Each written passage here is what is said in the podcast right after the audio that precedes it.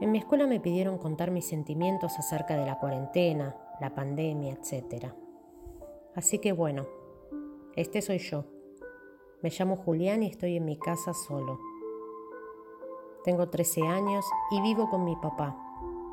Digo vivo porque como es colectivero, uno de los pocos trabajos que se llevan a cabo en la cuarentena, no pasa mucho tiempo en casa. Y el poco que pasa es para dormir. Normalmente no me molesta, pero pasando tanto tiempo solo me empiezo a desesperar. Sin embargo, la cuarentena me ha dado el tiempo suficiente para desarrollar mi pasatiempo, las manualidades. Todo tiene un cómo y un porqué. Tengo un trastorno de movimiento y aunque puedo controlar mi cuerpo, no puedo dejarlo quieto mucho tiempo. Principalmente me pasan las manos. Este trastorno que me diagnosticaron de chiquito me dio una afición por las manualidades. El mantener las manos ocupadas me calma la ansiedad. He hecho de todo.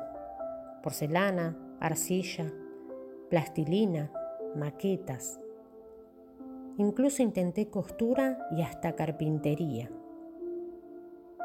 Sin embargo, lo que más me ha ayudado ha sido el papel. Origami más específicamente. En este trabajo me preguntan, ¿qué me enoja? Y bueno, me enojan dos cosas, la lástima y la desconfianza. A su vez esto es una contradicción, ya que estas dos características se entierran en mí, abriéndome la piel y llevándose mis papeles. Se trata de cómo mi padre me mira con lástima y desconfianza, pensando que yo no puedo tener una vida como normalmente se vive. Para él no es normal que tu hijo teclee en la mesa cuando come, no es normal. Que sus primeras frases hayan sido cosas como, papi me tiemblan los dedos, no es normal. Que tenga un trastorno de movimiento, pero que aún así no le guste educación física, no es normal. Y que no salga seguido de la casa, sino que se limite a ver a su vecino de enfrente jugar a la pelota, tampoco es una cosa malditamente normal. Yo soy normal porque me siento normal y porque vivo con esto de una manera normal. No veo que mi padre le diga a nadie, tus dedos están quietos, ¿estás bien? ¿Necesitas ayuda? Tengo dedos inquietos, como las lombrices que no paran de moverse. Me ha traído inconvenientes con los profesores que dicen que no presto atención en sus clases solo porque saco los útiles para meterlos nuevamente en mi cartuchera de una manera frenética, o porque me la paso sacando puntas y no los miro a menos que dicten. Solo no me pongo a hacer origami por el simple hecho de que sería demasiado evidente. En resumen, es una característica normal. Me miro al espejo y pienso, soy rubio, tengo pecas y un trastorno y ya, no es el fin de mi vida. Pero el comienzo del fin ocurrió con el divorcio de mis padres.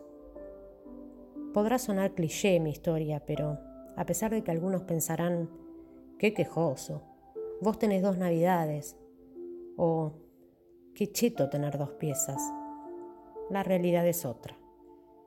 Primero no tengo dos piezas porque no voy a la casa de mi mamá ni la veo desde que se fue a vivir con la novia.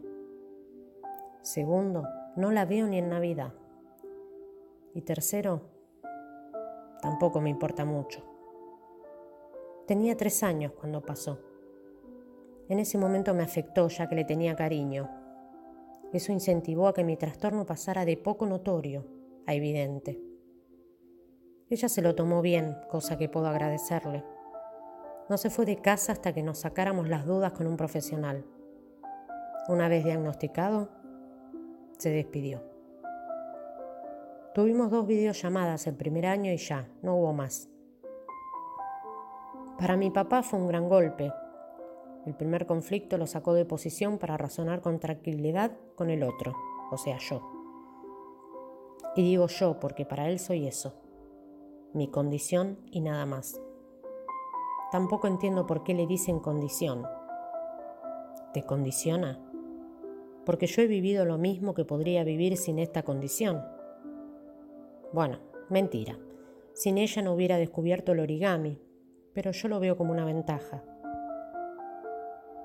Siempre que comemos y tecleo la mesa, o me tiemblan los cubiertos, él me mira triste. Y no es el triste de me saqué una mala nota, no, no. Es el triste de estoy viendo un niño huérfano con una enfermedad terminal que abraza un perro sin patas. Ese triste. No sé qué le pasa. Siempre se levanta en la mesa apenas empezamos a comer, dejando la sopa ahí hasta que me vaya. Para cuando lo hago está tan fría que da cosa tocar el plato. Da escalofríos. Recuerdo haberle mandado una figura a mi mamá el segundo año desde que se había ido. Era una tortuga, creo, pero nunca supe si le llegó. Si lo hizo, entonces no me contestó. Ahora mismo estoy sentado en la ventana de mi pieza. Sentado, porque en realidad solo me apoyo y recuerdo cuando mi mamá y mi papá me acostaban acá.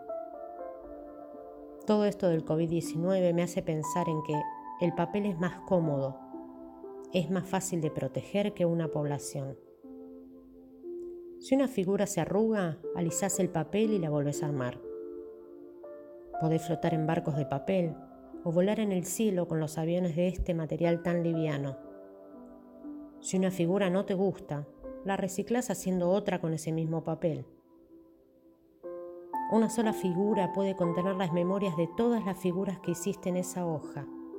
Una linda manera de almacenar recuerdos.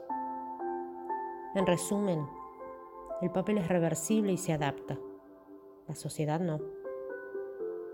No se adapta al COVID-19, no se adapta a aquellos a quienes les tiemblan los dedos y renuncian demasiado fácil a una hoja de papel arrugada. Este soy yo, dedos de la lombriz. Julián terminó de escribir su pequeño trabajo. Terminó de doblar la figura que hacía a mano, cambiada mientras escribía. Era un buen cisne, un ave que se adapta como el papel, vuela y nada con libertad.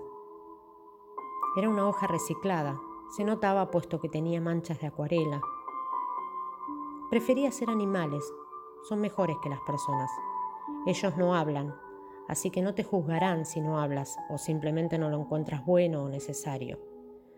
Pero si en realidad te juzgan, no te sentirás incómodo ya que no son parlanchines. Ellos tienen defectos, pero no los niegan ni presumen ellos no mirarán con lástima a un chico en la calle solo porque le tiemblan los dedos. Miró el suelo de su habitación, luego la pared blanca y el techo.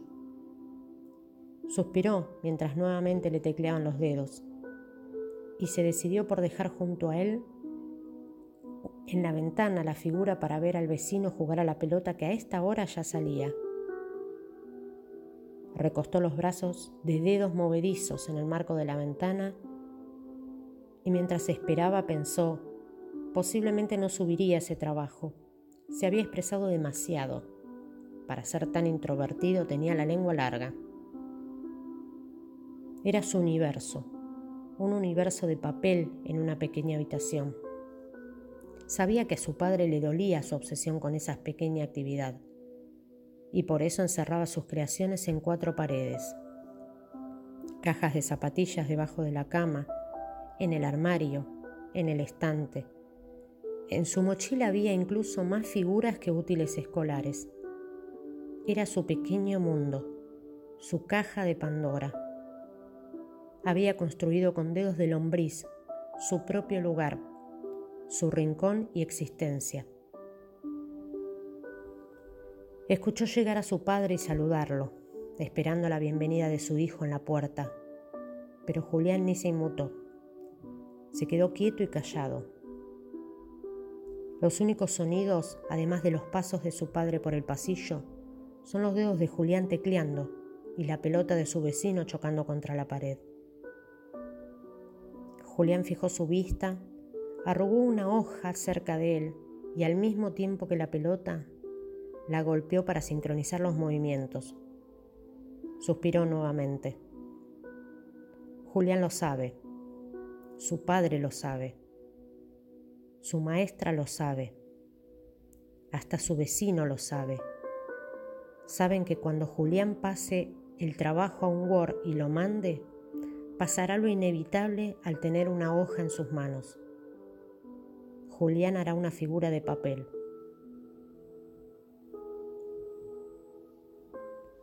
Lombrices, Valentina Lazzarini.